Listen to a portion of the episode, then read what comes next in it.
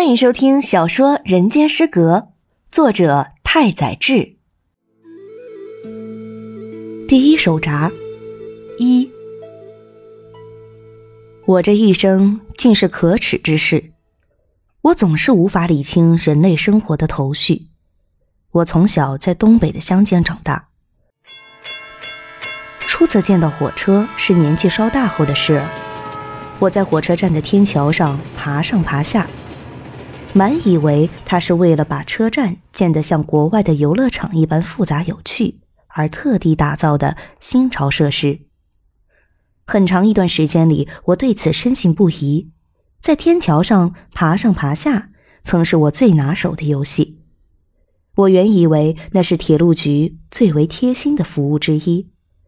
后来我发现，天桥不过是供乘客跨越铁路而设，只是一段实用性的阶梯。于是顿感索然无味。此外，幼年的我在绘本中见到地铁，也不以为它是为实际需求而建，竟自认为它比起地面上的车、地下的车别出心裁，乐趣非凡。这应该是地铁出现的缘由。我自幼体弱多病，长期卧床在家，躺在床上，我误定的认为这些床单、枕头套、被套。都是单调乏味的装饰品。将满二十岁时，我才得知这些竟然都是实用品，我颇感意外。对于人活于世的简朴，不禁悲从中来。还有，我不懂得饥肠辘辘的滋味。不，我并非要傻乎乎的说明自己成长在不愁衣食的大户人家，只是我的确不曾体会过饥饿之感。这样说来或许奇怪，我是那种即使饿了。也无法自查的人。中小学时，每当放学回家，周围的人们总会七嘴八舌的吵着：“肚子饿了吧？我们都是过来人，放学回家的时候，肚子总会饿得够呛。来点甜纳豆如何？还有蛋糕和面包哦。”我也总会发挥自己与生俱来的讨好人的精神，嘴上说着我饿了，顺手把十颗甜纳豆扔进嘴里。但其实那时候的我对于饥饿一无所知，当然我的食量并不小，记忆中却不曾因饥饿而进食。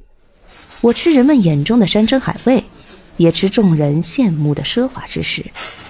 在外面用餐的时候，我总会勉强吃到自己撑。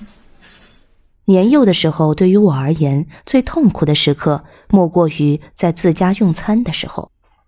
在乡下家中，每逢用餐。全家十余人的餐盘都分成相对的两排列开，身为幺子的我自然坐在末座。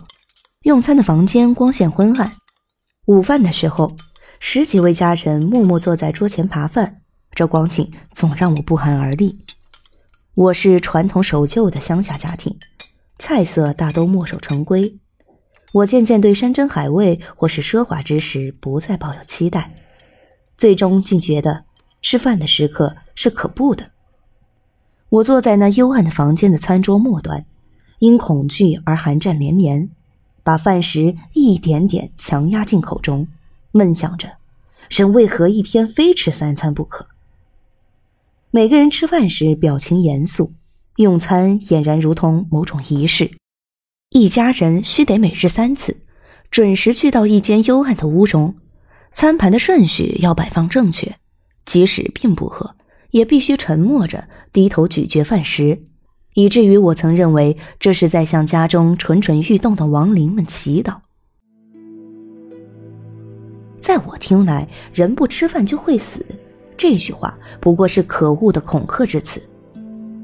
然而，这种迷信的说法却总能带给我不安和恐惧。人不吃饭就会死，所以必须劳动吃饭。对于我来说，再也没有比这让我更觉得艰涩难懂、更具有胁迫感的话语了。即是说，我对人类的行为至今仍然无法理解，我的幸福观和世人几乎大相径庭。为此，我深感不安，夜夜辗转反侧，呻吟不止，甚至精神发狂。我究竟能否称得上是一个幸福的人呢？从小的时候起，就常有人说我幸福。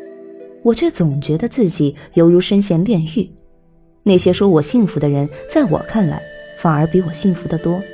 他们安乐的生活，远非我所能比拟。